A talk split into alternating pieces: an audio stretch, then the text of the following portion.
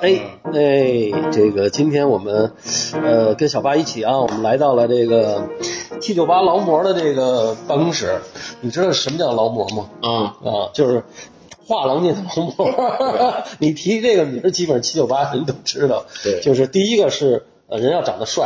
啊、第二一个呢要特别勤劳，勤劳的小蜜蜂。第三一展个览呢，做的多而好，哎，对，还有那跟艺术家关系好，因为你这个嗯而这且个他不是就像张炳贵似的，原来北京那个百货大楼张炳贵，就是他每一个人抓糖都特别。到位，特公正啊！嗯完了，这个我我觉得可能七九八到现在为止，跟所有这个呃艺术家合作最多的，画廊画廊还要跟年轻艺术家发现、发现和和推动最多的，就是我们今天的主角夏老师，跟大家打个招呼。呃，谢谢谢谢，绝对是夸奖了。 对，那个最就是我感觉到，就是对于画廊来讲，就是那个呃所谓的一个勤劳或者展览多，我我在我看来是应该的，他必须要这样做。对对，嗯，嗯，这个嗯这个蜂巢画廊，你什么时候来的？来过第一次，你还有印象？嗯，好多年，就是一当时一开就就来了，就哦最早之前是那那个伊比比利亚利亚，嗯嗯后来伊比利亚到很蜂巢那个阶段，我觉得哦，这个那个我们是实际上这就是是呃画廊这一块呢，就是真正的呃开呃开馆是二零一三年的年初，蜂巢嘛，你说蜂巢，然后哦是那个一二年呢，实际上就我们就得开始里面再重新装修筹备了，对，所以说到明年，恰好是整整我十们年是十呃对十周年，十周年，对，那么现在也在准备一些个十十周年的一系列活动啊，对对对嗯对，夏老师，我印象里啊，就是刚开业的那会儿，我们看就是嗯还。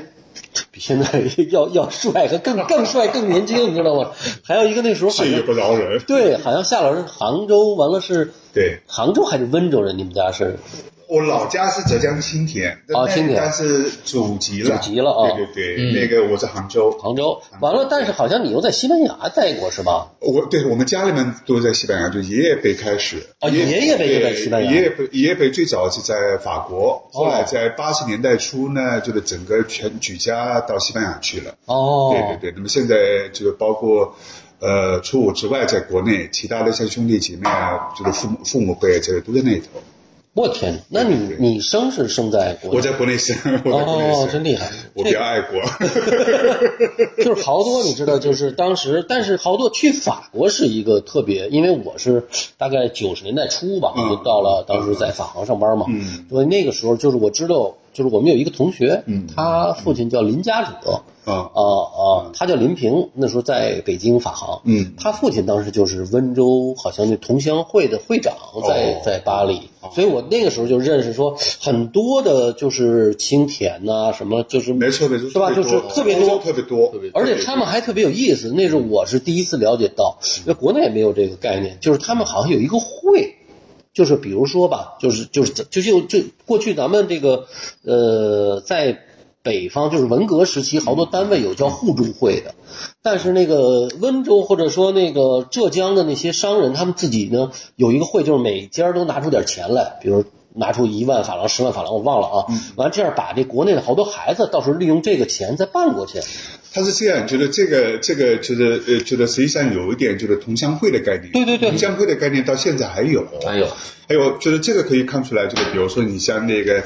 呃，浙江这一带的在海外的华人之间的一个呃相互帮助，嗯，协作这块就是能力特别强。对比如说刚才那个周老师讲到的那个那个那个，呃，就我也听他们讲过同乡会，就是那个呃呃，同乡会是这样，有好多人，比如说刚刚来到那个欧洲，对，呃身无分文，嗯，然后呢，觉得好多觉得那个那个那个同乡呢，就是会一起凑钱，对，呃，给给他帮呃帮助他，然后呢，比如说开个店啊，对做个公司啊之类的啊，哦就是这种形式特别多，嗯，就是以至于后来就形成一个传统一样，所以说在某种程度上，他们也是一个一个就是除了那种。呃呃呃，没有血缘关系的这么一个一个一个一个团体啊。对就是后来吧没有关系，嗯后来你看，我知道为什么第一次去吃饭就是使馆嗯那个文化参赞请他们，结果这些同乡会慢慢就变成了这个爱国华侨会，嗯，哎，都在他们那会长什么都在使馆那儿挂名儿是是。哦，因为因为觉得那个最就是统战的角度来看，我们都知道华侨肯定是成为一个在当地的一个主要的一个力力量之一嘛，对对，这个是肯定的啊，对。所以你能够这家里头，你能够这个就自己在这儿，你没有当时年轻的时候也想去国外，实际上我，我我在中学的时候，家里面就安排，就是直接让我在欧洲，但是就是我我我我我比较反对这个。首先，我不太愿意，就是比如说以后的一个一个一个一个一个途径哦，全部是家里面的安排，这是一。哦第二个呢，我说实在话。呃，我对家族里边那个生意呢，我也不太感兴趣。我们家主要是因为做就是跟贸易啊对、工厂啊，呃，制造业这块，然后是也有旅游啊、嗯电信这块都有，是比较杂七杂八比较多的。呃，那么现在就是实际上在国内的产业比较多，哦，对对对。那么呃，主要是现在我像我哥哥啊，然后是我弟弟、我妹妹他们在做这一块，我哦呢觉得从里边就抽身出来了。就等于他们是在年轻的时候去的法国了， 对对对对对对哦对对对对。那你也挺挺怪咖 的，自己留下来啊，这个不能说这个爱国，其实我觉得就是有点叛逆吧，年轻人。呃，对，就是或许可能这个跟我觉得一直来就是呃从小喜欢文学大概有关系啊。对，夏老师是诗人，你知道吗对，是吧？我印我我象想起这茬儿是吧？是是有这一茬儿，但是我觉得那会儿好像都写点诗似的，没错啊都文艺青年，嗯，朦胧诗。哎呀，就是就是就是我们是就是基本上受益于八十年代九十年代这样的一个一个一个文化一氛个围对对文化氛围啊，所以说难免会喜欢呃所谓的文学这一块啊，是对对对，我觉得，我觉得就夏夏老师看画儿啊，包括他对年轻人的发嗯现，其实很多是跟他这个文学是有关系的。很多对就我很多艺术家，大家并不看好，说这个看不、就是看不大懂，但是夏老师反而有。就是我就是我可能会从另外一个层面去解读，就是比如说，就是你看一件作品，或者说了解艺术家所谓的艺术史的层面，那个是固化的，是死的东西是很容易理解的。比如说这个。呃，创作的脉络来自于哪里，而啊是很就是很容易就知道的。你稍微看两本书就知道了出来了啊。那另外一个层面就是，比如说你像技术层面之类的，我认为也是容易理解的。嗯你知道，就是这个是一个手艺活，就是这个人手艺、手艺能干到什么地步，你对是了解的。技术是而恰啊好可能不太，就好多人不太了解的是这个艺术家的一个创作的一个缘起，嗯，他是受到什么样的一个，就是一个一个呃呃社会层面上，或者文化层面上，或者政治层面上，或者经济层面上的一个影响啊。啊我认为这个可能是比较有趣的。所以你做一个展览，你还是喜欢跟他们单独都聊聊。呃，对，觉得觉得觉得我基本上会觉得，假如是一个呃年轻艺术家，就是确定下来之后，那我基本上会通过一个比较漫长的一个聊天交流，嗯试图通过聊天来理解他内心的一些想法。嗯，对，那我认为就是这个可能是比较重要的啊。对，有时候就是比如说我们在毕业创作上看，呃有些小孩子感觉到，就就那个作品而言，就感觉到这个小孩子才呃才华横溢。嗯，但是你仔细去了解之后，你会发现这个毕业创作可能会跟他的指导老师哦以及指导老师哎是给予他比较漫长的创作时间等等都是有关系的啊对。那觉得就是呃，是否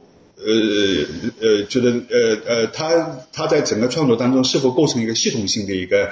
呃概念，在我看来，可能还是需要通过日常的了解，比如说对他的工作室的拜访啊，跟他聊天啊。从聊天当中，我认为就是基本上会了解一个人的一个呃趣味、志向，他的一个学习能力，嗯，呃，创造能力啊，包括就是那个开拓性的思维能力之类的。我认为这个这个这个对呃，就是判断艺一术个家的艺术合作，啊我认为还是会起到一个。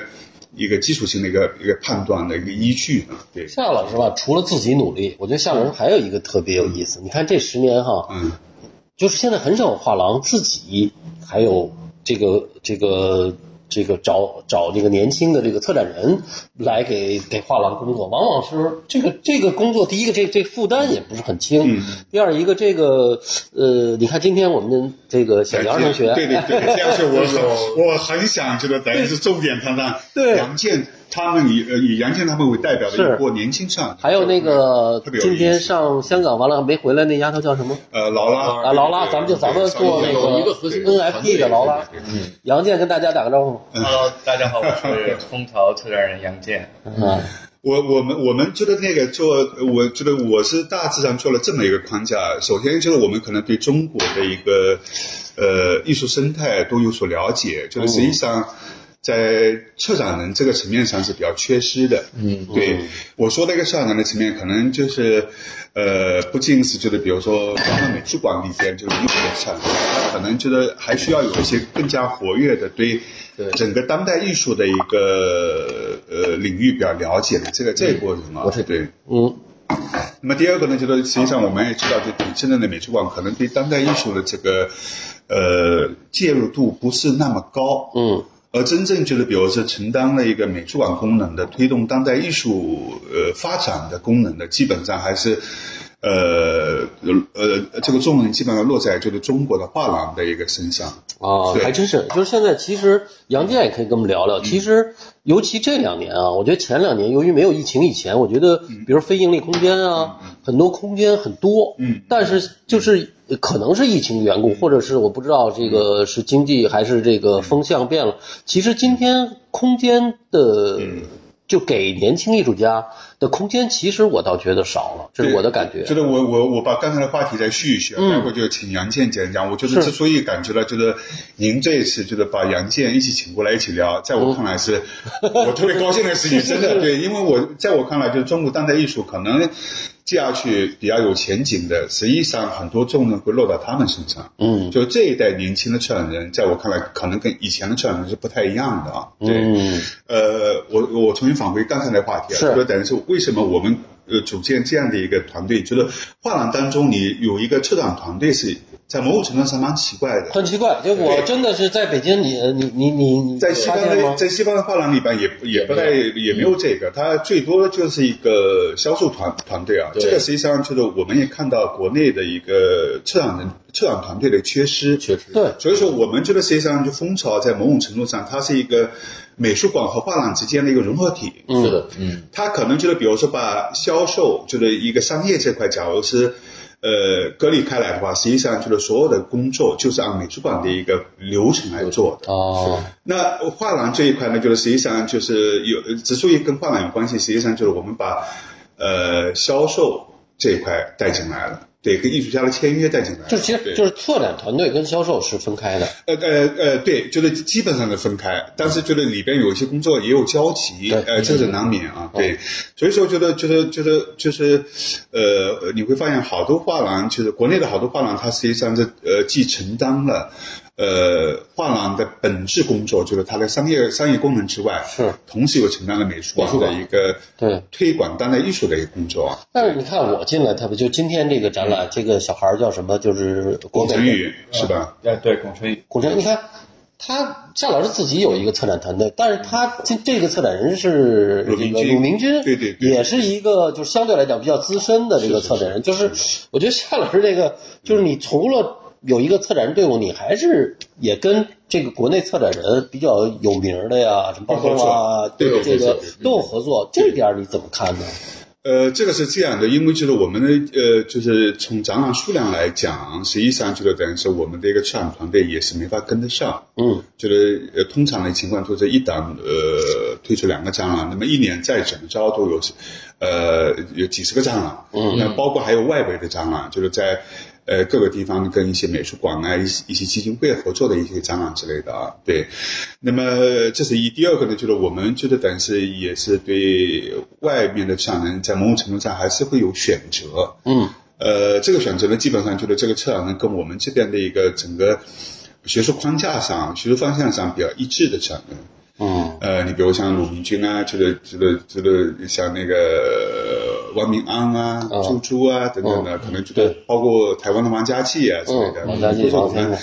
呃一方我印面象特别深，当时他是那个跟那个图图啊，啊屠对对洪涛是做的那是个展览是，我还有印象。对，因为因为在我看来，觉得这些人实际上这些像人实际上他呃是为呃呃会在给蜂巢在加持。哦，对他可能就是在整个工呃工作呃跟我们这个团年轻的策展团队工作过程当中，也会有一些嗯个呃值得我们学习的地方，呃甚至交流的地方。那当然就是最关键，可能觉得这一次呢，他通过他的一个。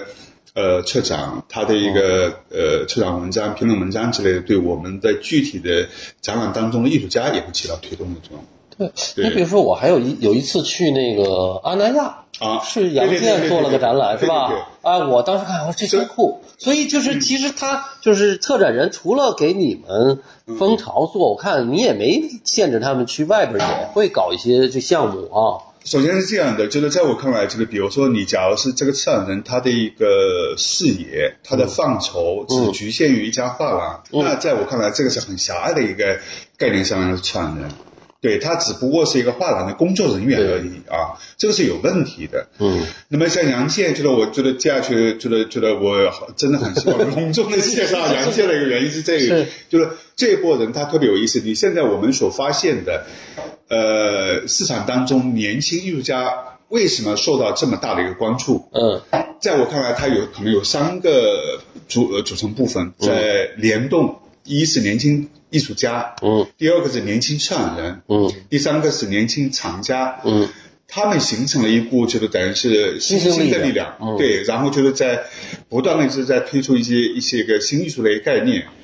而且他们很敏锐，他们的一个教育背景，在我看来也比较。呃，接近就是基本上就流浪回来，比如说杨健是从呃伦敦回来的哦啊，对，然后呢，觉得有好多年轻策展人也同样如此，是，好多藏家也同样如此，对，而这些人在我看来就是代表了中国当代艺术的一个未来，嗯对，所以说就是您刚才聊到的，就是比如说，就是为什么，就是比如说，就是就我而言，我希望杨建是成为一个什么样的一个一个，在中国当代艺术的一个呃环境当中，他成为一个什么样的角色？他绝对不是说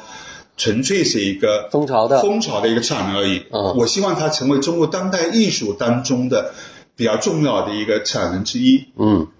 因为就我就我就我对他的了解，我认为他的一个知识储备，他的能力是 OK 的，肯定是没任何问题的。嗯所以说你刚才讲到的像阿那亚的那个展览，对对对那个展览就是特别有意思，特别有意思。对对对，首先就是可能他邀请的艺术家也是，就是不仅是局限于国内，哎，对，而而且吧媒介也不是单一的啊。对还有呢，而且还是他就是呃，就是你比如一般啊，嗯就是一个画廊的策展人哈，他就是以推自己画廊的这是是是艺术家为主。你这个展览，你看，呃，博尔利的不是对对对是博尔利吧？呃，现在叫什么？马刺嗯啊， 我忘了当时博尔利还是马刺的啊。他们那个艺术家也有，好像我印象对吧？嗯啊，这个所以说接下去就是请杨健来聊聊。对我我他那个展览开幕的时候，我特别遗憾，我恰好在芝加哥哦没回 来，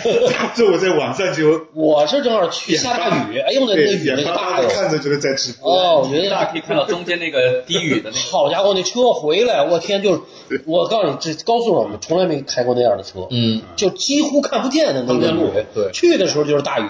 完了还把我那个就是北我们家还下雹，还把我那车都给砸砸了。哦，完了到了那儿我才发现，哎哟，怎么都是坑啊嗯！完了再给保险公司打电话，保险公司说行，你这个行，反正你我说我没在家呀。嗯对啊，他说那你就附近吧，在阿那亚找了一个那个什么，说给你定定险哦，定定损定损啊，阿那亚，他说反正对，就特逗，就为什么我印象特别深呢？嗯那我也是第一次去阿那亚，哎，我说这地儿还挺好玩儿啊。嗯，完了，我一看这杨建，嗯，我说这。这这这这这这一看就是一个外国范儿的那个那个策展人，对，他实际上除了就是这个展览，待会就是请杨健就是对是那个介绍一下，就是实际上除了这个展览，最近也是有比较多的外边的机构的邀请，包括就是比如香港的嗯，包括就是国内其他美术馆的那个。是所以说从从蜂巢的角度来看，就我希望就我们的策展团队。呃，不仅是杨健啊，还有其他，就是你比如像那个于飞啊，就刚才讲的，就是劳拉那个邵逸阳啊，嗯对对对，那个呃，我们从加州的那个就是那个过来的一个同事啊，然后呢，包括像那个呃小丹啊等等的，实际上我们做了几个呃，包括呃谭一飞，我们希望这些个策展团队他。他一定要把自己的视野放的是非常高的，他不，呃他不仅是受局限于一个蜂巢的工作，呃，的确，他觉得另外一个身份是一个蜂巢的一个呃工作人员，是我们的同事啊。与此同时，我们希望他的一个另外一个一个身份是很宽泛的，嗯他觉得可能不仅是停留在蜂巢啊，也不仅是停留在中国，嗯我们更希望他是跟全球的、跟他同龄的一个呃策展人、艺术家以及藏家是有一个互动的关系，而哦且形成一个一个一个一个一个一一股新兴的推动的力量。小八也是策展人，小八真的就是你那我很土个的，嗯对对对，你这你这个也还得加油啊，我就们是小建议让杨建多讲一讲，好吧让杨建等半天了，对，我后来想，就是咱们其实可以做一个专栏，就是年轻策展人做的专栏。是是是是。其实咱们这个我们其实咱每期都有，这包括都有啊啊包括就是包括我再插一句，就是现在就是等于是那对个刚才讲到的，我们哦以推呃推广和扶持年轻艺术家的一个平台“蜂巢生成”这个项目啊，哎是呃呃呃，现在主要的一个工作是就是杨健在负责，他是这个项目的一个总监，啊，所以说你可以也可以看出，就是比如说这个项目当中推出了年轻艺术家的一个趣味在改变，是原先我们可能更多于着重于就国内的艺术家为主，嗯那恰好就杨健有一个就是那个留洋的背景，嗯他的视野觉得呃更加开开阔，所以嗯说在呃这几年来，就是我们华裔的在国外的年轻艺术家的展览越来越多，嗯对，呃呃，在某种程度上也是拓展了一个呃所谓的一个华人艺术家的一个概念，嗯，对，是嗯，杨杨健，咱们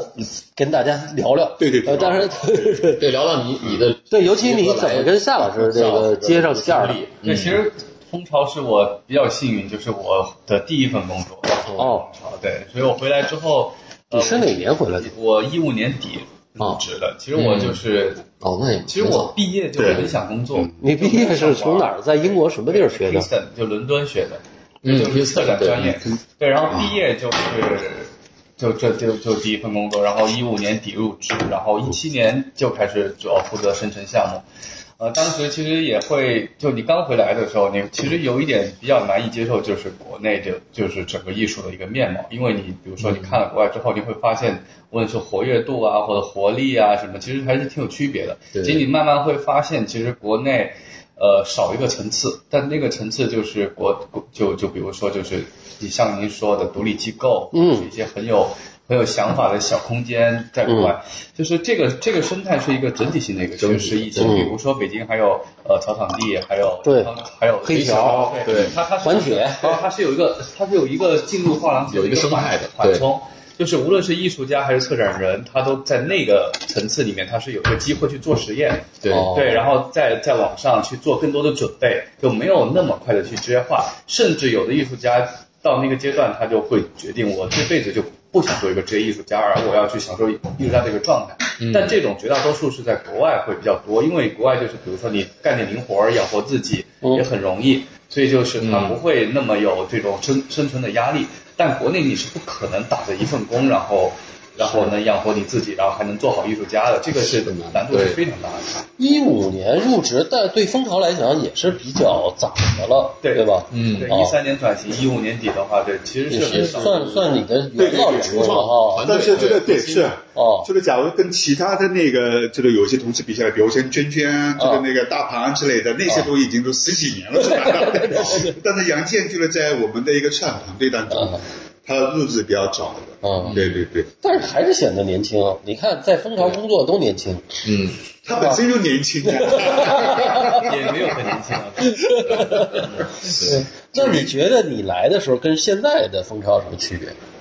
就怎么说？我觉得整个团队可能就是思路捋得更清，然后还有就是想做的事情更明确，就会你会觉得那种着力点会打得很实，就做的事情，呃，还有目标，整个团队的那种就是默契程度，就是就没有过多的无用的消耗，大家都都力都使在使在点上，然后整个团队就是，呃，往前走的那种劲头也比较足吧，就是干起来大家还是比较开心的，整个就是工作氛围。我的感觉啊，就是说，在一五年或者一三年那个时候转型，呃，嗯还是跟夏老师刚才说的特别像，就是其实国外的留学的孩子，或者留学的这波人，开始成长起来了。刚开始，对对对对还就是对还没有，大部分一五年你一入职的全是国内艺术家，对对，是吧？还有那个时候其实是有一个现象，就你不知道你有没有观察，一五年、一六年，就是嗯国内的画廊都特别爱做很实验的、很酷的项目。对对对对对，那个时候，其实我觉得那是一个很短暂的时期。我觉得国内画廊很幸运，很快的把那个阶段迈过去了。因为其实其实很简单，就是国内的年轻艺术家他们接受了国外的教育，嗯其实他就学学语法、方法论是很容易的。嗯一回来那方法论一套，你看见哎，马上就不一样。但那个东西怎么深入，怎么落地，怎么有在地性，怎么跟你真实以后的环境发生关系，其实是这个是真正他们应该面对的一个工作。其实，在那个阶段，很多艺术家过早的就就就是进入画廊，还有就是过早的被学术消费。比如说，当时学术的，比如说有名的策展人，就看哎这东西很新，我拿来马上能用，它看起来很酷，现场马上跟以前就不一样。对，就那个时候，但是这两个行为，其实在那个时候都会很快的消费艺术家。很、哦很多艺术家就比如说，哎，他觉得我这么年轻就得到很多展览机会啊，什么什么，然后其实就他的深入的一些工作，其实就没有没有开展下去。所以你现在再看那个时候，就我跟我一波回国的艺术家，就是其实现在留下来的并不多。对很多对就是在当时那个语语法的红利、语言的红利嗯消失之后，就就大家就沉下来看扎实的东西的时候，发现他们其实就做的非常表面、非常简单。所以其实我他们还在云上，对，所以其实我们当时我们整个团队就是的工作，其实就帮助了那个时候很多这种类型的艺术家哦去做一些就具体的落地的一些工作。就比如说像例子就是像李唯一和彭伟，对他们现在其实就是呃在国内也很重要，展览项目很不断，而且甚至就是呃大机构收藏，国外项目也很多，就是彻底的就是从那个阶段的艺术家里面就走出来了。那个这个就是我觉得我们工作的一个意义，就是为什么这么早的就是 要做生成项目，要在艺术家这么年轻的时候开始合作，然后为什么我们是有一个策策划团队、一个学术团队去介入他们的一个创作，就是因为我像我刚才说的，中途那个实验的那个那个层次，其实在中国是不存在的，就是或者是在那个时候已经开始非常少了，所以就是。呃，我们要和他们一起去度过那个阶段，然后比如说成为这成为这艺术家，然后去开展自己的职业生涯。哦，还这这个讲法还是我还是第一次听哈，因为就是那时候刚开始了，这的确是有这个现象，就蛮严严重的，就好多，嗯，就是我们所了解的，国内也有也有也有很多这样的艺术家，就是我们称之为双年展的艺术家，对，那看上去很学术，就是在各大对，各大那个双年展里面，可能都有他的名字的出现嗯啊。但是真正的就是有时候，呃，你真的对西方就有所了解的话，它实际上是它是有意在呃套那个语境，或者靠近那个语境。嗯，而那个那个刚回来这一波年轻艺术家，好多人觉得实际上觉得。呃，似乎随便怎么一弄，在国内就感觉变得特别对比新较鲜。新鲜对对，那这个时间呢，种就是我特别赞同，新就刚才鲜感对呃，对杨建所讲的是，时间是蛮短暂的，至少我们觉得。呃，在呃呃，在这个问题上，就对他们的判断会感到就比较短暂。嗯，对，就是呃呃，一个年轻艺术家，你不能永远飘在云里啊，你一定要觉得等于是跟本土、跟你的一个文化、一个一个根源发生关系，才可能才会有意思啊。还有一个现象，我我我的概我的感觉啊，我记得那两那几年哈，你看联展特别多，包括蜂巢，嗯，一个大联展可能好几十几个、嗯二十多哈，三就是从上到下，哇，你就看完这名字你就得看半天，呃，而但是你就像刚才那个小杨说的，你过了那段儿，你真正这些名字，比如说。比如咱们说一五年，你做，你只要在你这儿做，你可以拿一特长的单子。最后真正到了今天，是不是还当职业艺术家的？其实，尤其年轻人啊，其实可能已经被被这个筛掉了。嗯，而这个工作画廊，你等于是就是铺了很多的时间或者成本，嗯其实最后你并没有收到都是果实。嗯所以这是不是这个意思？就是说，你们就是从那儿以后有了策展人队伍，他会按按很很很有序的、很有步骤的来跟艺术家去了解，看他的发展，完了才去跟他这个办。啊就是实际上是觉得做成，就我们做成觉得从那个一个画廊那个学术，假如是画廊也可以套用这个词的话，就是画廊那个学术方向来讲，就是实际上是我们有几个。呃，系列的梳理，包括就是刚才周老师您谈到的那个，就是有些群长，嗯，在这之前，就是为什么要做这样的工作？比如说，我们针对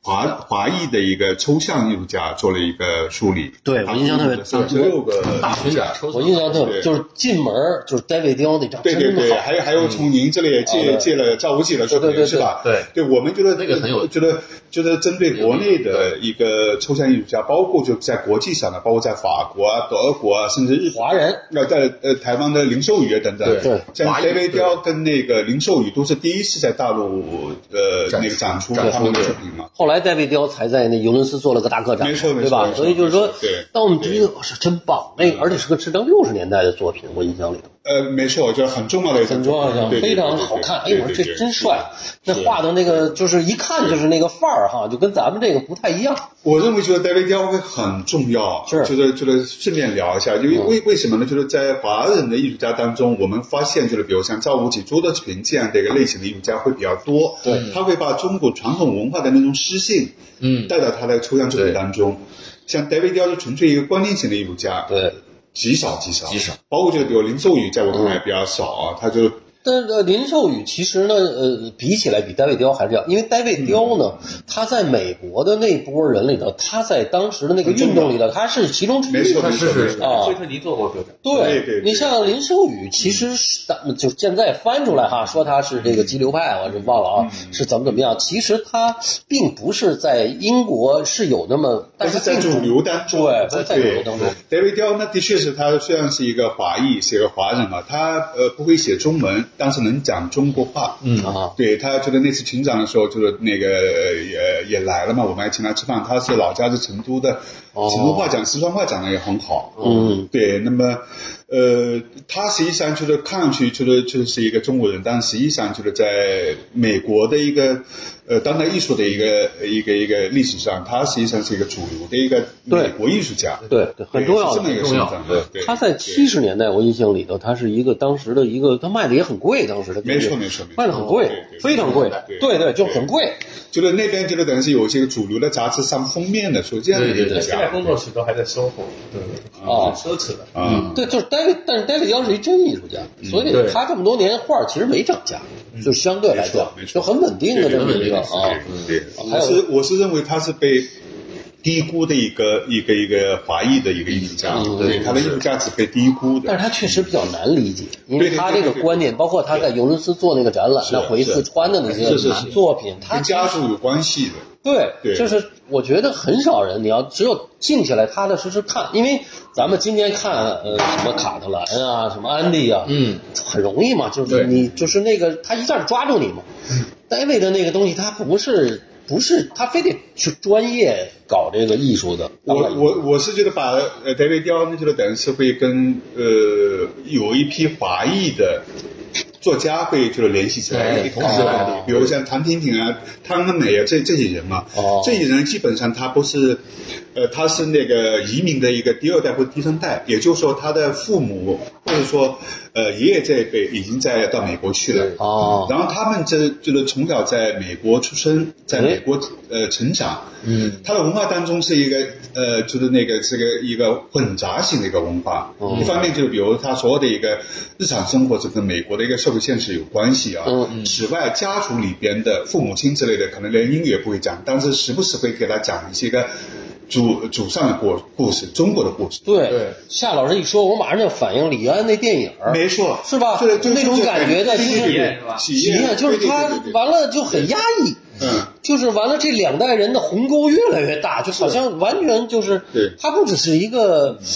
就是咱们当然说有这个代沟哈，每一代人，嗯它还有一个文化的很奇怪的这么一个，包括就是最近那一部电影，就是比较火的那个、那个、那个，全息宇宙，呃，对，全息宇宙就是那个女的，对那个瞬息全宇宙呃，呃，杨瞬息杨全宇紫琼那宙个演的，这个哦实际上也对是对对跟这个概念有关系啊，有关系对哦，所以说我认为觉得这个文化现象特别有意思。比如说像那个汤恩美、汤婷婷那那那那波作家，华裔作家，嗯，实际上他也是普通话都呃不会讲，只能讲英语啊之类的。但是嗯在他的呃小说当中，他会时常会出现一些个。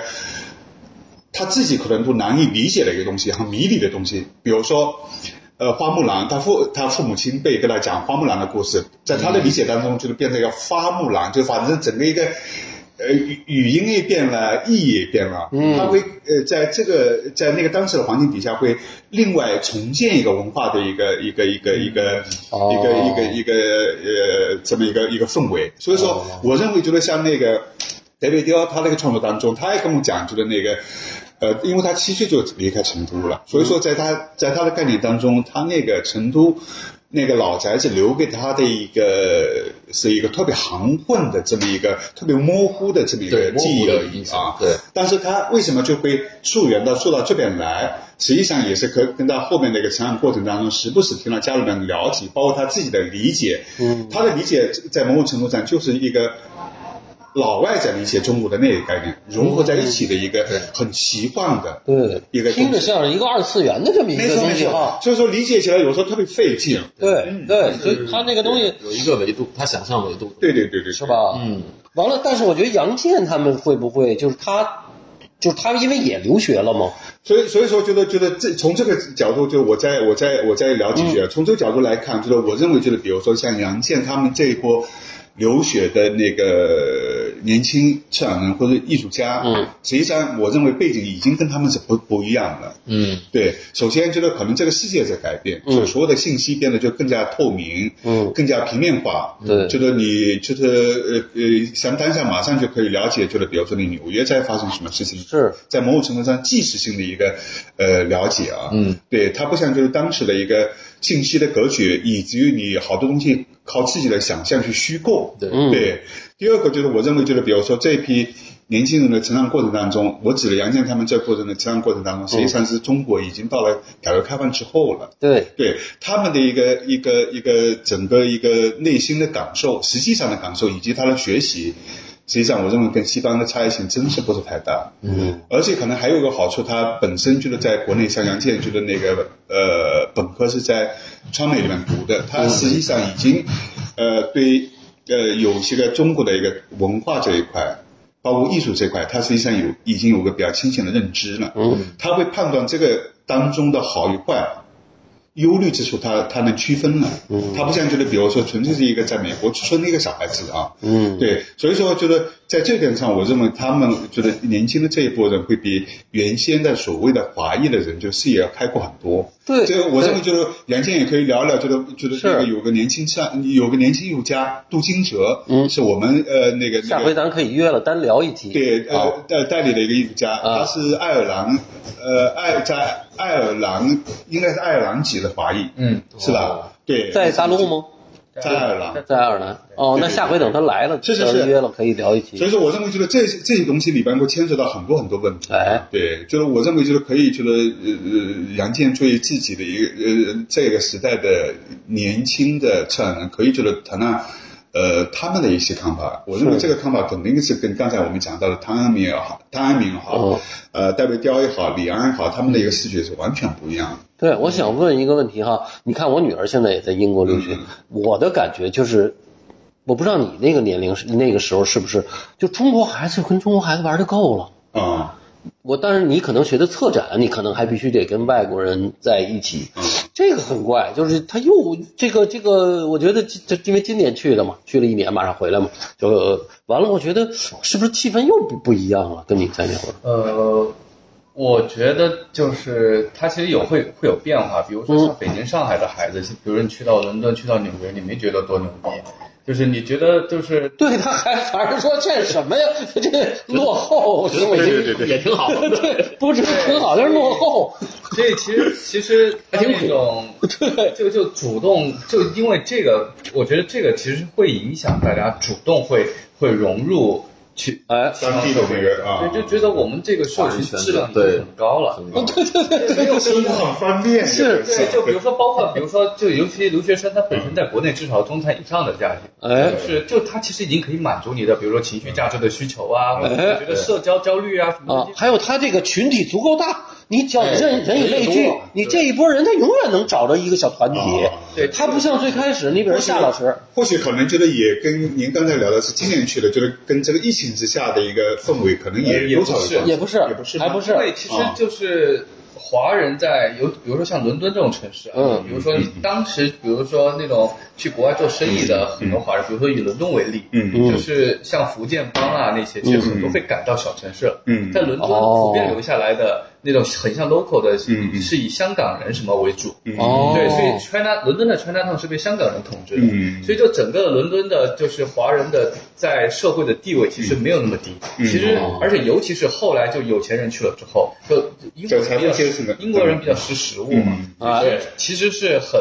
是很很端是很高看你的，就是因为你们确实有大方，出手大方。对对，有钱，对，啊所以其实他们也没有那种特别有那种阶级焦虑，嗯就是比如说一一开始的老老老老老一辈的那种 China Town 的那种对嗯人，他们是底层，我们要联合起来去去对抗，我们是要哦抵抗保护自己。其实现在不太有了，就是嗯其实优越感已经很强了，因为你去的那些人，他都是中产以上的一个层次，哦就是底层那些人，我们不用跟他们打交道。哎，他说的这个特别有意思。已经是成功的人士了，才到那个，你看，今年出了一个那个韩国出了一个韩剧叫《Pachinko》，嗯特别棒，那个剧就演的特别，他就是讲这个就是很长的历史啊，他是从二战时候之前恨不得那种韩国人人。世间我知道，对，完了完了，再演到七八十年代的韩国人在在在日本，哦他一直是日本的，还有他这个韩国人又去了美国，嗯就是这种哈，他这个时代背景原来特别底层，慢慢慢慢的，他却居然这个年轻人他已经是一个投行的一个老大了。嗯，就是他已经跟那些人都没有，但是他又父辈又有一个压抑的这个，对所以他说这个确实是挺有意思的。对，你说的这个就是嗯在伦敦，其实华人是很自信的。哦就比如说在纽约，我也能感觉到这种。哦，就不像我们，就你像我我我我上大学，我们同学其实其实那些人的这价值观是完全被人打倒的。嗯，到了今天，就比如说我去伦敦，我去小城市啊，比如说我去英国的小城市，我去那种小城市的传达堂的华人聚集区，我还能感受到那些人。就我觉得我跟那些人的那种距离，比我跟白人还要远。啊，对对对对对，而且长相也是，你不知道那帮人怎么长得稀奇古怪 的，就是真的是真的生活太苦了，有时候太压抑了。我原先接触过一些个老华侨，觉得特别有意思，他保留了一些个特别特别传统的那个习俗，嗯比如说他就是那个那个有几大概有有可能将近十来个那个年纪比较大的一个人，觉得觉得经常聚会，大概觉得一个月半个月的聚一次，然后就炖只鸡来吃啊，就是这样。后来随着觉得那个年龄逐渐的一个。呃，呃时间的时间的过去，人人数变得越来越少，越来越少啊。但是这一波呢，就是老华侨，就是等于是跟现在所谓的新的华人是差异性蛮大嗯蛮大的的。对，比如说像，呃，就是以我们家为例啊，就是比如说像那个，呃，我哥哥他们跟我爷爷他们肯定是完全不一样的，嗯没法说话都。对，然后小孩子可能在小孩子一辈又跟跟跟跟跟跟跟我哥他们这一辈人觉得又有很大的一个差异，比如说。现在像觉得我那个小孩子就等于是那个像我弟弟那个小孩子，他大学学的是那个心理学之类的。就我弟弟在反对说你学什么心理学，我说我说为什么不让他学心理学？啊他实际上就觉得在某种程度上，我跟他讲，我说你一定要觉得等于是主流的一个一个一个一个，不要老是把自己的身份摘出来。嗯你在那个地方出生成长，你应该就是走那个西方的社会的主流的一个道路才对的啊。对，你看那个《全息宇宙》上面那个电影，嗯这叫什么《全息宇宙》？瞬息全呃，宇宙瞬息全宇宙，嗯就上面它就是其实就很很很范式化华华华人的那种形象，就华人在那边，比如说一定做的是像洗衣店呀，非常苦逼，看着在唱歌啊之类被的，被审查的对这种工作对是吧？然后对被税务官都弄得特惨。所以他这编剧肯定是一个老，就是他他他他老观念的那种编剧啊呃，没有，他其实是故意的。我，故意的哦。其实因为他他他这个这样的话，他其实是符合西方对就是审美的这一个个观看的一个期待明白了，明白了嗯，就是他其实内心里并没认为你是平等的，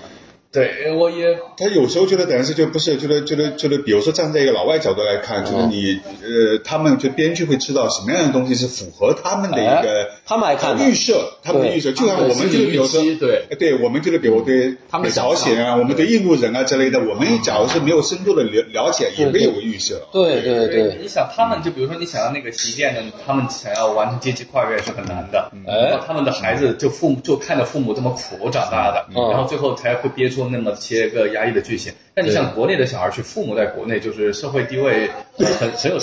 去了之后他们就很自信的，比如米其林餐厅想去就吃嗯了，演出什么的，我们都是可以享享受的，对吧？我没有觉得我受到太大的歧视，是吧？这个文化上呢，这个这个文化上，你比如说你这个这个时候在某种程度上实际上是跟物质有关系，也就是说你是就是有这个有这个资本，不需要在那边就是比如说跟早期的留学生一样去打工之类的啊，维持生活，那就是文化上这个有嗯我觉得文化上的歧视那就很很深层次了，深层次的东西就不会拿到嘴上 说了。对，就比如说他他虽然觉得，就比如说像一个如果一个老外，嗯呃，他觉得就比如说我做一个 party，嗯然后我做一个非常 decent 的 party，很体面的 party，嗯就没有黄种人来，会觉得我好像是不是有点种族啊，或者是我的哦社交面不是很广。比如说我还认识一个很体面的黄种人的一个小群体嗯，哎、我们这个 party 确实有点牛啊，就这个人。哦，还有这种想法对啊，就比如说像像什么黄旭夫啊，啊他们其实在国外，他们其实为什么这么受欢迎，嗯就是有这种的。包括比如说，包括有的人觉得，哎，我今天带了个俄罗斯朋友，哦很神秘，嗯对，哇，有有面儿，或者来了个包头巾的，那就太屌哎了，。有点像咱北京，说我带了一法国妞儿来吃，对对对你对，在北京做什么 party 也一样，你你希望是就是比如说可能有各个国家的，比如对说啊美国的、法国的，而且在某种程度上就是八国联军来一圈儿， 对你，即便是对他的一个真实身份不了解，但是他的一个面孔、他的一个言呃呃谈吐之类的，就是在这个 party 当中也会增加一些个亮点。哦对，对，所以其实如果你在国内的那种呃层次社交层次不错的话，你国外你想要去结识这些人是相对容易的。对，还有一个我发现就是这两年啊，尤其大量的中国孩子去那儿学艺术，是当然我我我认为百分之五十以上都是家就这些孩子没学习不好，就是艺术也都是胡扯，完了在那儿玩几年就毁了。我认为啊，但是也真有不少是认真去学艺术的，就是这个里头，就是在你和回来之之之之之后，包括你到了蜂巢，跟他们这些年轻艺术家是嗯，其实确实是你，其实这个是跟经济有关系。你看国外的那种艺术院校，因为艺术院校本身比他们学校的、比他们国家的学费要贵不少，而且嗯是吗他们对，哦而且他们对考学也没有什么那个太多的要说求。白了就是给有钱人孩子留对哎留个对大学的这么一门槛儿低的这么一国个事外儿如。果真的上艺术院校的，他就是发自内心的喜欢，不干这个不行，不行对，因为、哦对，因为对于他们来说就是一般家庭嘛，因为国外都是那种贷款啊什么的，对，交这个学费也挺吃力的。就他们哦日常可以过得很好，但是如果是要交这种学费，那么就是一个额外的开销。对，哦，而且就是欧洲学生现在，比如说英国脱欧之后，欧洲学生的、呃学费跟中国学生是一样的，就是本地学生的三倍。所以其实就是搞的就是欧美的艺术院校，如果不招中国跟韩国学生的话，啊他们整那个教育集团就垮了。对，还真是，还真对是他现那在个日本学生也少了，就嗯以前就像像像什么川久保玲啊，啊他们那个年代就是欧洲全是日本经济蓬勃的时候，嗯艺术院校都是韩国呃日本人特别多，哦对中国人其实很少。现在主要就中国人和韩国人，哦，对，现在中国对大量的中国人，我看了，就是你看我女儿那学校，基本上五分之一，哦，它是一个就是等比例的这么一个，五分之一都是中国孩子。嗯，这都算不错了，哦嗯，五分之一算不错了，哦，还有更更更少的是是还更多更多的， 对对，五分之一他已经很客我觉气得伦了。敦就蛮多的，对吧？是，那天那天咱们找那谁扎老师扎聊，扎嗯扎，对，扎老师聊就是聊了一堆。啊对。就哦，中国把中国的这种研究考学的这个东西去用到了西方，西方人就手足无措啊，就是就是这些学生就是都是天才。对，很做的就太好了。做题教授都傻了，一看这这这这，都是专家在后面指导的， 对，但是现在好像是他们觉得那个学校对中国的这个模式，就是考生的这个这套 呃模式是，哎应试的模式。哎对对对，他就是有所了解，也开始有所警惕警。惕对对对，但是这就是夏老师，你觉得这这一波回来的这个年轻人，嗯，我我觉得他如果真是接了地气以后，我觉得他还是会比光在国内学的要强。对对对，就是首先在我看来，就是比如说一个留学潮这一块啊，嗯就真正的一个起来，实际上也就是大概两千年之后。之后，对，就是因为这之前呢，包括就是比如八十年代、九十年代，就是我们所熟那知洋的插队那叫。对，有有些艺术家去了，实际上觉得那个费呃费老劲了，就是但是对留学真不容易，就是拿学位也不容易对不是到那儿都是自己在街边什么画人像、画像挣对对对钱、打工对对对，那个概念跟现在的这这批年轻人是不太一样的。啊对，所以说就包括就是比如说就是我们做那个那个蜂巢生成这个一个一个项目当中，当时的一个考虑也是，就是看到了这种呃就是为什么有个转型，也是看到了就像杨建。呃呃呃，这个年龄段的一个人，基本上是在我看来是可能是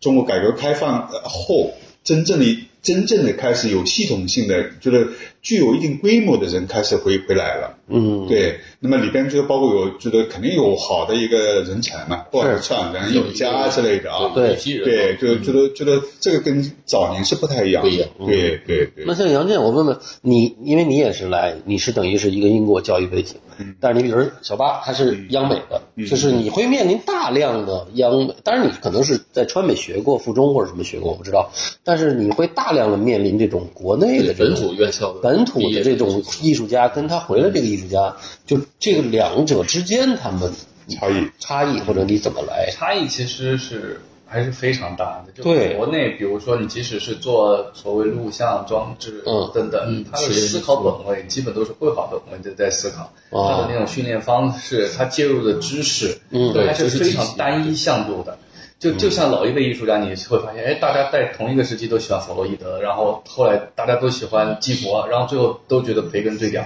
嗯就是他们那种知识的重叠度、相似性太高了。国外就你就会发现他们对知识的运用灵活度嗯会很大，而且就是你只觉得就是基于他们，就比如说国内的很多艺术家，你会觉得他们去讨论一些问题，你会觉得他们好像没有权利，或者是根本不合理去讨论一些，比如说我们就现在很当下、很时髦，或者是很国际的一些问题，他们没有这个就没有这个合法性去讨对论这个问，题。包括你看，我有一个概，我有最近发现哈，其实他们就国内的这个教育，嗯，其实对现代主义本身都没认识，还别提当代啊。我就是觉得这块是一个非常大的问比题较。可怕一点就是，比如说我前几年刷了一下毕业展，就跟我当年毕业，我已经毕业十年了，嗯，嗯，就没啥进步没有区别，这真的是很可怕。我觉得一直没有进本质的进哎，这个你们能从里头挑艺术家吗？呃，其实你这几觉得年有，就其实其实就是国内，如果是在这个环境下还能突围的艺术家，他就真的是非常能力很强。对，比如哦，说像谭咏麟，他就纯国内背景。嗯，对他，他在里面就是他有一些，比如他有一些继承，然后他其实个人的东西，他又能很很好的去转化灌注进去，嗯嗯哦，然后他也有一些就是，比如就是在没有人理他，一个人在石家庄的时候，也就孤独的。你们发现他的时候，他就是毕业展上发现的吗？还是怎么着？不是，我实际上呃是从一个呃网络上发现他，哦，对对对，就我什么坏画啊，什么之类的那种。呃，也不是，就是他就是等于是参加过，呃，有一个网站呢，就是等于是毕业创作里边那个呃东西搁在那个上面卖。哦我，看到，哎，这个小孩子不错，就是那个，因为唐永清，我觉得第一次看到他作品的时候，从图片上看，我感觉，哎，他他的绘画就是等于是那种，呃，那种就是等于是暧昧的部分，我认为他掌控的特别好。也就是说，他在绘画技术上有时候就是不把那个人物，比如表情之类画的那么明确，同时又把那些情绪给表达出来了。啊对我认为这个能力是非常非常强。是，就是他，你看啊，你看陈可哈、我我为什么我不知道为什么，就是这两个他们有重叠的地儿，对我来讲啊，我看会儿，就是我觉得陈可走了很长一段路，最近找到的那个就是那个，自从画包了豪斯女，对，我们也开始聊了一期啊，包豪斯女孩啊等等，呃，但是好像小谭就好像那过程很快就进入到这，因为他比他要年轻很多啊，我觉得啊，是，就是整个就是后来就是那个那个就是哎我呃跟那个那个那个我们那个团队讲，我说哎这个小孩子不错，可以值得关注，然后他们就马上去呃对接找找到他对接上啊，然后是又发了一些新作品来看，嗯，然后是我们团队里边确定啊，就马可以就是在在在明年跟进就是哎，马上可以就是推一个个展之类的。嗯，实际上在他的个展当中，我们可以发现，就是他的脉络还，呃，有好几条，因为我们都知道年轻艺术家尤其是刚刚从学校里面出来的时候，他的一个一个尝试的一个能力和愿望是很强很多的对他不会把自己固化在某一个风格特征上。啊对嗯对，那觉得等于是觉得我们假如从一个展览，尤其从策展人的角度去看这个问题的时候，你会发现，觉得等于是线索过多，实际上是，呃，没办法更加明确的传递它本身的一个创作特色。所以说，就是在觉得我们，呃，嗯收哎对呀我我们的知道团队要往合后作呢，收就是他会跟艺术家哦有一个长期的一个工作过程。哦，也会碰撞吗？对，当然，你比如像杨倩他们，就是比如说跟年轻艺术家会不断的一个沟通交流，嗯嗯让这个年轻艺术家知道，这个比如说就是呃，最终呈现给观众的，可能不仅是他绘画这一块，不是他能力这一块，甚至跟空间、跟跟策展的一个理念都是有关系的。啊，对，这样就是知道的表传递出来的东西会更加无全面。嗯对，所以说你像唐永晴，她就是就是就是，我认为就是第一方面，就是她她能能力 OK 没问题啊，而而且在这个能力在同龄人当中是非常强的。嗯，第二个，她的一个性情，我觉得我们觉得跟她接触了之后，我我认为这个这个这个艺术家，呃这个一个脾性啊修养都非常好。嗯对。然后呢，就开始后面就是开始觉得按照她的一个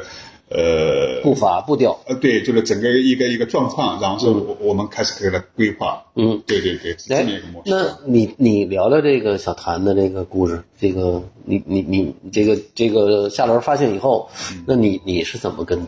小谭其实沟就是通？我们其实内部团队也讨论了一下，就啊比如说大家就是其实也会对他有一些有一些怀疑或者是什么，就会觉得比如说他身上还是有明显的国内学院的气质，因为在当时讨论这个话题，大家都是要回避国内学院气质的艺术家，因为大家已经看得有点烦了、厌倦了。嗯然后后来我就给他打电话的时候还挺逗的，他当时是抱着话往家走，他刚刚被石家庄的一个项目给拒绝了。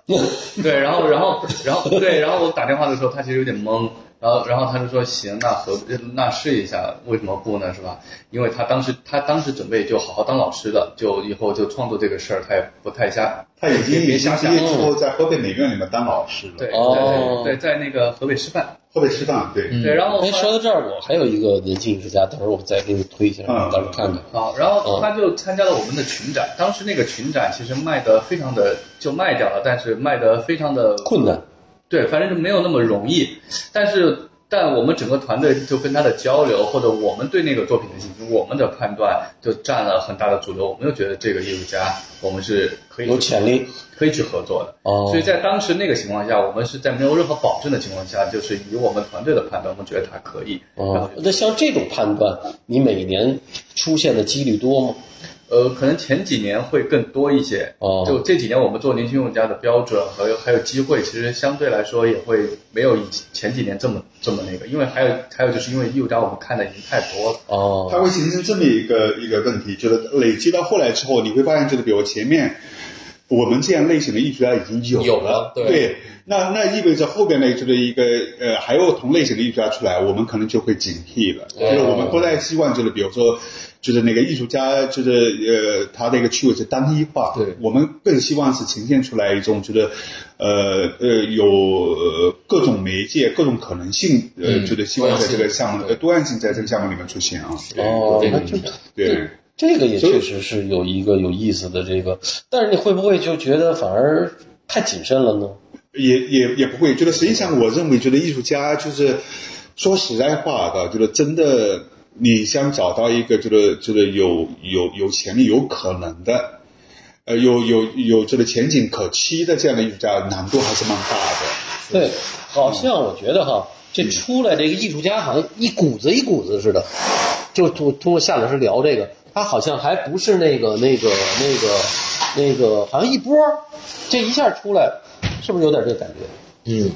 是吧我觉得这个出来有的时候不是那波艺术家多好，而是嗯那波艺术家刚好都在机会上。对，他赶上那个踩上那个点儿啊外部环境变化我觉得赶踩上那个机会的点儿，对，哦所以你看像，这像他，像那个季季季季星季星都年对差不多吧，呃，差季不多呃季星对年纪略大一点，比他合作再早点儿。是那早多了，好多了哈。对他，季星第一个展览是二零一四年，你你我你都没见，对你你你哦你你都没来那时候，对，但是我就是明显的感觉到他的就是这个小谭啊，嗯他一上来，而且这两年就是很快，就是是是是但季新我觉得他还是走了很长一段路，就是他每一个个展，这几年其实就加速主义嘛，就各种、各种就是怎么说呢，就是厂家机构整个外、外部环境的变化很快，让艺术家只要你有劲儿的，就噔噔就上去了。哦，哎，你再聊聊，就是我觉得年轻藏家这一块，但这挺有个意这个实思际的。上就是跟年轻厂家是有关系，是就是这几年年轻厂家起来之后，就是这批人就是特，在我看来是特别有意思。首嗯先就是等于是，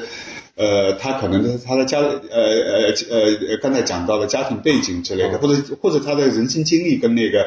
年轻艺术家是觉得基本基本上没有什么鸿沟的，嗯，他们可能也同样有留学的背景，他家境也都不嗯错，而且家里面可能还是这个要不富二代，要不就比如一二代之类的啊。对，那么这个对这有个对这些人对同样年艺纪术修养不错呃同龄人的一个、一个一个创作，他的认同认同度会更高。还有一个我的问题啊，就是因为我觉得蜂巢算是比较凤毛麟角的，我在我看来啊，这这个这个这个今天的这个画廊市场里头是在哪儿呢？就是呃，你们抓的这些藏家，就是所谓的年轻的这个藏家，其实他们大部分人他的整个的 budget 或者他的这个钱，大量在买国外年轻艺术家的作品。而蜂巢推恰恰推这波，呃，年轻艺术家能够补上这块这个这个，反而我我我自己看很多国内的这个画廊，它没有补上这块，所以这块其实蛋糕就是我们今天讲年轻藏家蛋糕，我个人看啊，我不知道对错，你也可以梁建国，其实很大一块被国外的这些年轻艺术家给拿走了，其实剩到中国的这个碗里的并不多，我的感觉，我不知道对不对，夏老师，呃，我认为是对的，就是我先从一个比较特别一个呃一个一个呃呃普泛的一个角度来看这个问题，啊，就是比如说，好多就是那个呃厂家，尤其年轻厂家进来，他可能就是有一些个态度，正如你刚才所讲的，就是比如他可能就对西方的东西会更加感兴趣那种感觉啊，或许可能就是这这，在我看来，就是他感到买一个年轻呃国外的年轻艺术家，让他的收藏变得更加洋气，嗯，在本土让人感觉更加刮目相看的那种感觉。对还有一个就是价格涨得很快。啊，对对对，就是你像国内，就是很多国内画廊做年轻艺术嗯家，价格涨得非常慢。我就是我看嗯啊，就是很好的艺术家也不错，但是国内我不知道是因为你你你给我聊聊这块。这我个觉得这个是一个大的一个框架，哦因为就是比如说中国，毕竟就是比如说你像那个所说的呃艺术的话语权，对，呃，也不掌握在你手里边，就是还真某啊是这个就说白了，某些标准的制定不在你手里边对嗯啊。还有一个就是西方画廊，就是等于是跟呃中国的画廊跟西方画廊一个历史上去比的话，以你你的资历底子薄哎比较浅，啊，你这资本植入的也少。对，就是才短短的这个多少年，就是人家都排得是下上百没年、法几十年、上百年的那个历史啊，对。嗯呃，我认为是完全完完全不同的，对哦这个这个差异性还是很呃还是很大的。但是我觉得你们这两年转型确实非常好，非常好。我觉得我我我自己在边上看啊，嗯就是这个首先是年轻的藏家，还有一个年轻艺术家，他是一个同步成长的过程。而且年轻藏家，我认为也是有一个觉醒的过程，就是这个跟就是跟刚才杨建所谈到的年轻艺术家在刚开始就，比如说就是特别迷恋那种就是所谓的一个学术性的一些个展览啊，或者说有一些个观念学术性的一个做法创作是有有关系，年轻藏家也同样如此。哦，你在某种程度上，你不太可能永远就是，比如说我我我成为就是，比如说，呃呃呃，西方画廊当中的一个一个拥趸的那种感觉。他嗯就是你可能就是没办法，有时候你还没办法拿到最好的作品。对你可能就是比如说以，呃一流作品的一个价格拿到的可能是三流的作品的一个价格，呃，这很正常。对，很正常。嗯，第二个，我认为就是比如说，他也看到了一个国内年轻艺术家的崛起，以及他的一个潜力，对以及他将来可能性的一个空间。哎，对，那么第三个，我认为就是可能就是，比如说作为一个年轻藏家来讲，你真的要想做一个系统性的、有规模的藏家，嗯那中国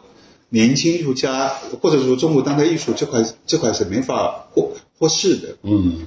它肯定是成为就不可或缺的一部分嘛。还真是对，啊所以说这个他们也也逐步开始一个越来越多的开始关注年轻艺术家。哦对，所以说有时候我们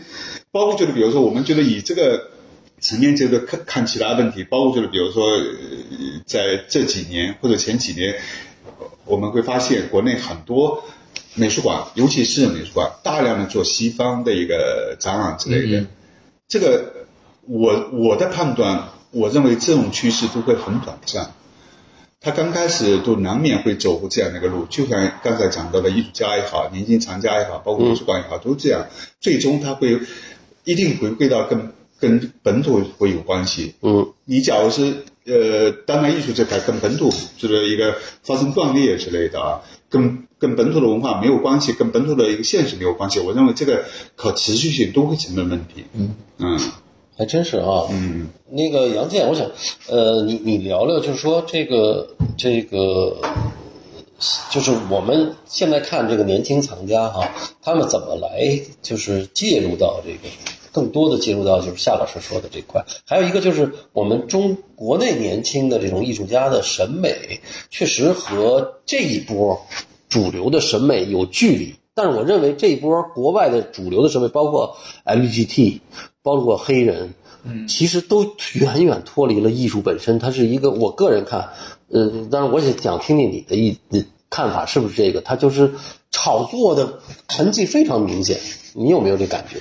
但但我觉得，首先啊，我觉得就刚才那个问题就，就你像美国战后也是疯狂买买国外的、买欧洲的东西，啊哦这都是中国现在就是，我觉得应该哦，到了这个时候了，长你期说，处于一个艺术品进入国的一个阶段，我觉得这个是一个好事儿。哦嗯其实国内这批年轻艺术家，其呃，我们现在说国内年轻艺术家现在大大家很疯，很出呃很多出来很多，包括会获得很多国外不错的机会。尤其是我们这边会有很强烈的反应，从我们的邮件沟通，或者是呃国外疯狂跟我们联系这种状态来看，嗯其实其实这个就是国内藏家卖国外卖出来的效果。对，有这个阶段。哦，对他这个角度很好、啊，对对对对对，都是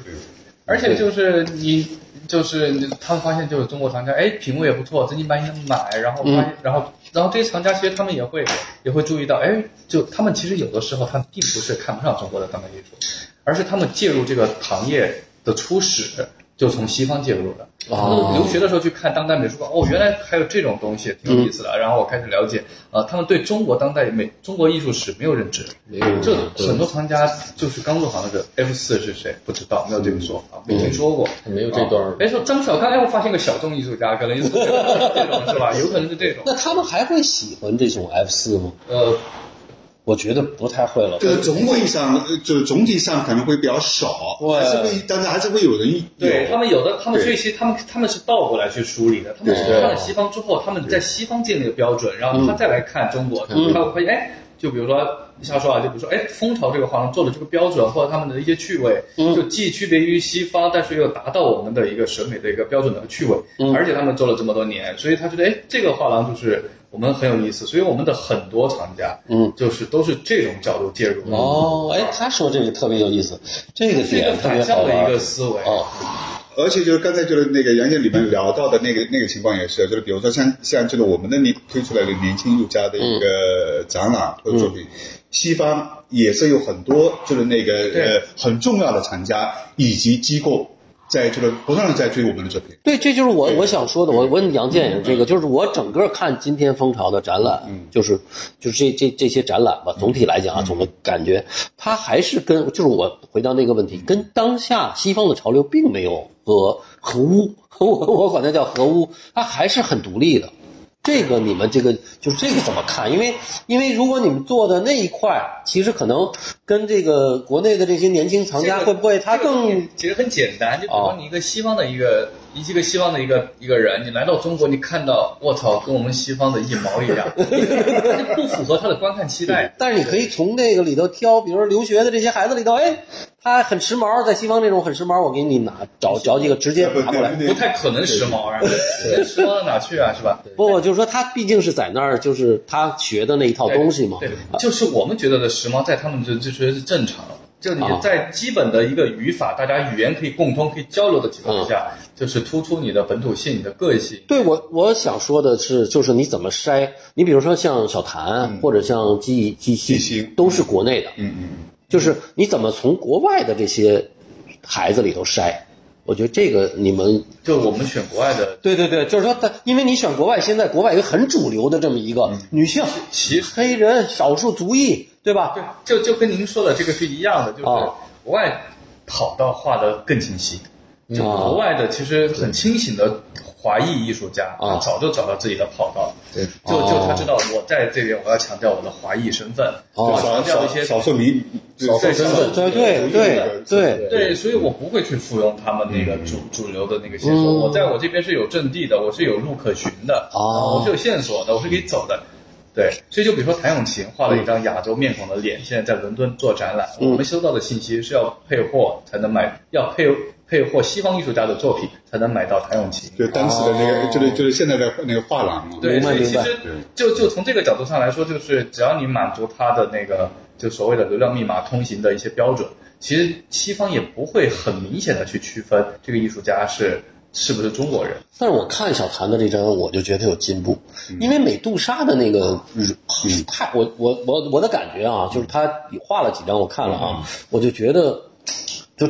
太模仿西方，嗯反而我觉得这个小孩儿加那个火箭的这张，嗯，我觉得他回到一个不是说本土性的问题，就是他回到一个很自信的地步，嗯，因为其实尤其是人像画儿哈，西方的那个面貌，嗯和那个长相很容易画，嗯，就是因为它轮廓呀、线条很容，就你找到一个一个点，就是反而东方这个东西是很难的。嗯。我不知道你你你你理解我说这个你包括就是刚才就是讲到纪星，实际上也这样，他对的比如他的一个人物之类的，很一看就知道，就是他的一个脉络，实际上是跟中国传统的侍女的角角色是有关系，甚至就是比如说跟，呃，上个世纪二三十年代民国时期的上海呃对流行的老的月份月牌份牌这就都有对关系啊。对有那那个这一块的嗯文化是对。实际上跟西方的一个，你你刚才觉得按周老师的讲法是肖像是完全不一样的一个脉络。嗯嗯那就是比如说，作为一个艺术来呃来来讲，我我始终是认为，就是比如说每个艺术家背后应该是有他的文化属性的，而恰好是彰显他这种文化属性会在整个哎艺术界当中会变得就极其重要。嗯，当然觉得比如说这些艺术家，就是我们国内的年轻艺术家画的，假如都跟西方的一些个呃所谓的主流的一样，在我看来，就是实际上反而价值在消失，是会有问题啊。对对对，所以这就是我说你们来怎么嗯现在挑国外回来的你就会知道，就比如说他们知道，就现在就是年轻艺术家的素质真的很高，他哦们知道怎么梳理自己，怎嗯么把自己去进行了归纳。就像比如说，呃呃，我觉得有意思的一点啊，就是西方画廊也会做学术工作，但是他嗯们做起来比我们轻松很多。比如说，呃，佩斯他们做学术工作，呃，什么具我的艺术家我可以归纳到具体派什么什么什么，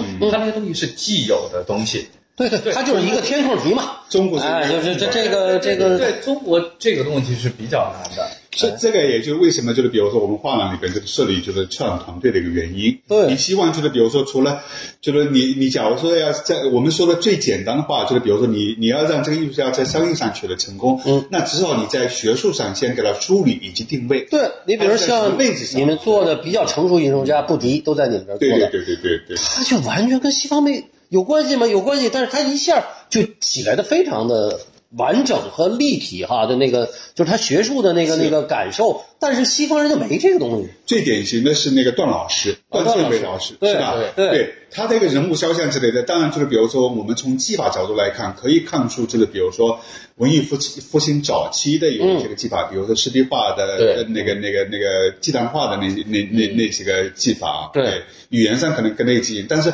它叙事的一个文化背后的一个文化，哎跟西方是截然不同的。对他他也也同样如此，就是当这样的艺术家，我们有时候会感觉到。应该不那么国际化了，恰好相反，他就是在国外就是接触到的。就是哎，我想问问他们这个西方的收藏家对这也也有兴啊，趣？哦当然当然，就是包括就是那刚刚结束的那个，香港巴塞尔就是哦那个、那个，我们虽然在线上是带了呃断件为老师一件作品，但哦是实际上就是我们在背后销售还非常好。哦，都对是西方厂家啊，吧？当然当然对。哦，还有一个就包括去年还是前年，就我们参加那个那个伦敦那个那弗利什，嗯对，也是西班牙有个画廊，就是专门就是邀请他参加那个，还确实因为像段建伟老师的这种画吧，在西方也没了。其实是还有一个问题，其实就是我们的年轻的艺术家这帮，嗯就是这一堆，嗯，做通了，就整个画廊就是在别人的画廊看我们的时候，就会觉得这个画廊是已经明白了的，哦他们知道怎么输出了。哦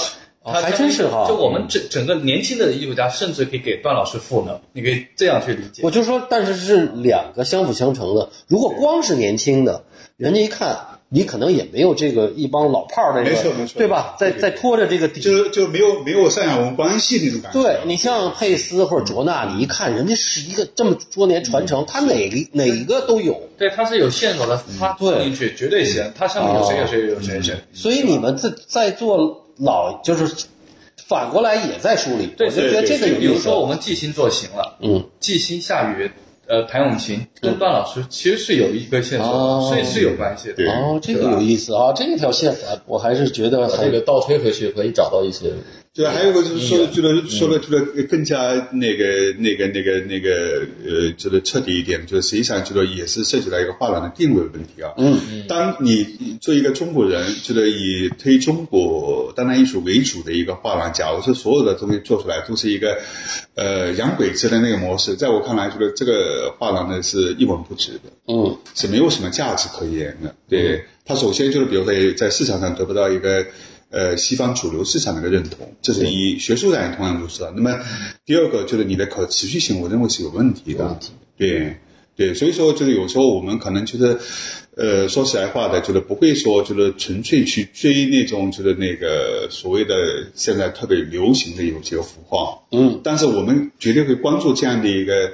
走势和方向，嗯，对，肯定会这样。然后就是把、就是这个就就对，然后再把本土的这个这个这个资源如何有效性的跟这个结合在一起啊，对，我觉得夏老师，你觉得是不是这个就是由于他们年轻的这个策展团嗯队慢慢融进来以后，把你自己原来没梳理清楚的也啊，当然，清当楚然是吧？？就是原先就是，比如说我可能就是会更多，就是就是感性这个画廊在刚开始就是呃从从一三年开始就是呃出来的时候，就是我觉得一个宗旨是非常明确的，我说一定要就是推崇东方艺术的一个呃呃美学线索，就是在我看来，就是假如是西方跟东方有不同的一个美学系统。艺术的一个美美美学系统，那就等于是我们应该要着重点把东方性的东西推出来。嗯，对。但是就是就是呃这样的一个东西，就是在呃某个阶段，我认为是非常有效的。嗯，正如就是比如说日本，就是聊日本的一个当代现当代艺术，我们就是可能可能就会把物派推出来。嗯，哦谈韩国的艺术的时候，可能会把单呃色画这个单色画派推出来；谈印度的可能就会直接涉及到它那个西壁画等等的。嗯，那至少就是在我看来，就是比如说你做一个中国画廊，你一定要就是有自己的一个美学的宗旨。嗯，根本这是很重要的。就是后来有有一些个情况，实际上在发生在改变。我认为就是就是呃，刚才聊到的两千年之后的年轻，呃，留学回来的年轻艺术家，你有时候很难把它归类到这里边去。对。那当然，我们就是比如说所谓的一个学术方向，也肯定不是一成不变的啊，宪法还在变呢。嗯开放式比如说对，开放式的啊。但是这些年轻艺术家，我们也同样发现了有一些个特别有趣的东西。你觉得在国外留学，你不太可能永远停留在刚刚学到的那些皮毛上，嗯你一定会让自己变得更加有深度，你的作品变得有厚度。嗯，那意味着跟背后的文化属性还是有关联的，有关系的啊。对，所以说我认为就是就是就是就是年轻的校长团队进来之后，实际上就是在就是我们对年轻艺术家的挖掘这一块，嗯，是有一个更加开放的，呃，视野更加开阔的一个一个一个包容性出现了。对，这个挺好。比如说 Laura 也来了，就是你们嗯对嗯团队在很多的新人，像你杨静，你算一个老老人了。嗯啊、你在 跟更新的这种策展人或者年轻的啊，更年轻的，你这个感觉他们能跟你这个交流有什么？呃，就是我觉得我跟就后来的就嗯就比如说我跟上一辈这两个人，比如说我跟之下家，啊，对，就我们其实很多观念上那是很上一辈，对，当然他年龄跟我不大，区别不大，但是其实就是呃，基本就做类的型项类型是呃更是做的项目他之类算的，是参与到了上一波的那种中国主流美术史的叙事里面。叙事对，对我们我们就是完全没有赶上，就其实我们是有断裂感的，但是我现在暂时跟这年纪的策展人还没有这种没有这这种样的断裂感。 就是还是还是在一波的一个思潮的还是一个周期里对，是就是没有什么话语权，不是或者不是话语权，就是没有什么思思想上有什么太大的冲突。因为就是从就讲就仅仅从年龄角度来看，我们要不从履历的角度啊，从纯粹从年龄的角度来看，他们还是呃处于这个等于是前面一代，就是刚才杨建所聊到的，比如说像崔善他他们这一代，觉得还、还没有过去的时候，还没有衰落的时候，嗯，所以说意味着就是他们这个一个策展的一个时间，就杨建他们这一波人的一个策展时间会更长，他们的一个真正的一个高点，实际上还没还没到来，还没到来而现在的高点呢，就是谁就是现在所做的所有的工作。都嗯是基础性的工作，最终为那个高点的一个到来在做准备。嗯，对，就是我想问，就是你比如说，我们看今天哈，呃，我我老看，我就觉得就就是有点像美国抽表的那个那个时代。嗯就是对于我来讲啊，就是就你看，它基本上是是二战以后嘛，嗯，啊，二战以后，比如五十年代啊，四这些艺术家四五十年代、六十年代起来了，呃，我我觉得，比如说 N 十二算是你们这个年龄算一波小吧，对吧？嗯，完了那个是一波，比如说已经比较成熟了，嗯，完了接着就是七零后哎，完了这个，比如九零后、零零后，呃，包括像他们就是九零后吧，小谭他们对吧？就这一波在慢慢慢慢的成型，你能看到它这个形形状在慢慢慢慢打磨的，嗯还没有完全的这个出来，但是呃，你会感受到这个这个气行好像已经形成了，我我们从八五新潮开始，就是比如说一个粗略的一个梳理一下，觉得嗯会、会感到特别有趣啊。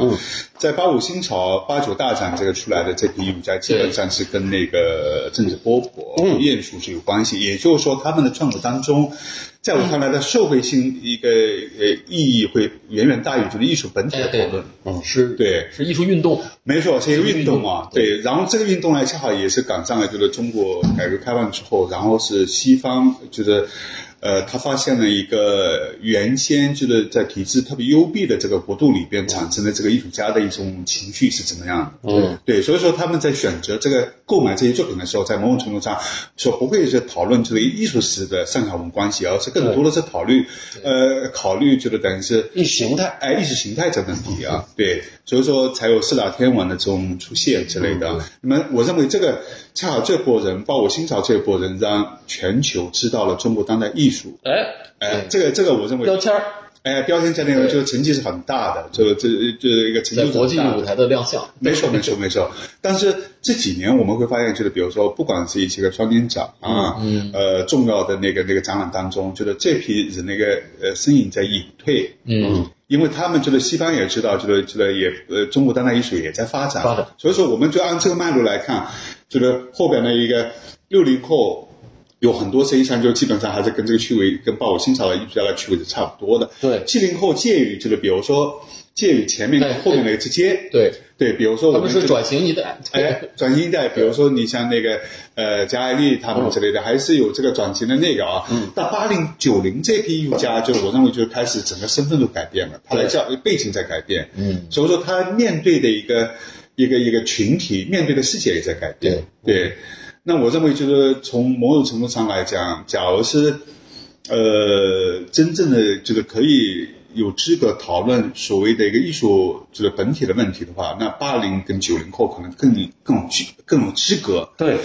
或者说更有潜质，有这样的一个潜质啊，对对，他而们会且变而得且更加他纯粹，而且他们本身是一开放性，也没有固化，对对对对对对就对是，好多你看六零后的艺术家已经很固化了，是是吧是是是包呃是不一定说固化，包括你说段老师，嗯段建伟老师，嗯他画的方法你很他就很会明确了很明确了，很明确了他已经很笃定对他对对走的这条路，对对对对对对嗯但是现在这些小孩儿，包括小谭什么这些人啊，他刚出来，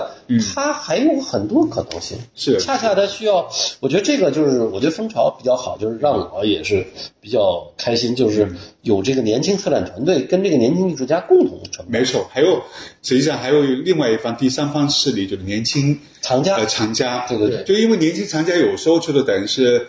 呃，我们就是有时候都很难判断，就究竟是年轻藏家的一个介入，觉得影响了艺术市场的走向，还是说年轻策展人的出现、年轻艺术家的出现，影响了他们的一个、一个收嗯藏的一个共趋势同在生长，没错没错像一个编织的一对个对东对对对对西对，在几股势力一，相互相成的关系明白，对，相相互相成的因关系为你画出来还得卖嘛，嗯对或者你对做个对对作品，对嗯吧？你卖不出去，你再好也是，就是它这个它持续的有一个往前，所以说，觉得比如说他们觉得这一批人，就是像杨建这一批人，我觉得他们策展人也好，年轻艺术家也好，就是包括藏家也好，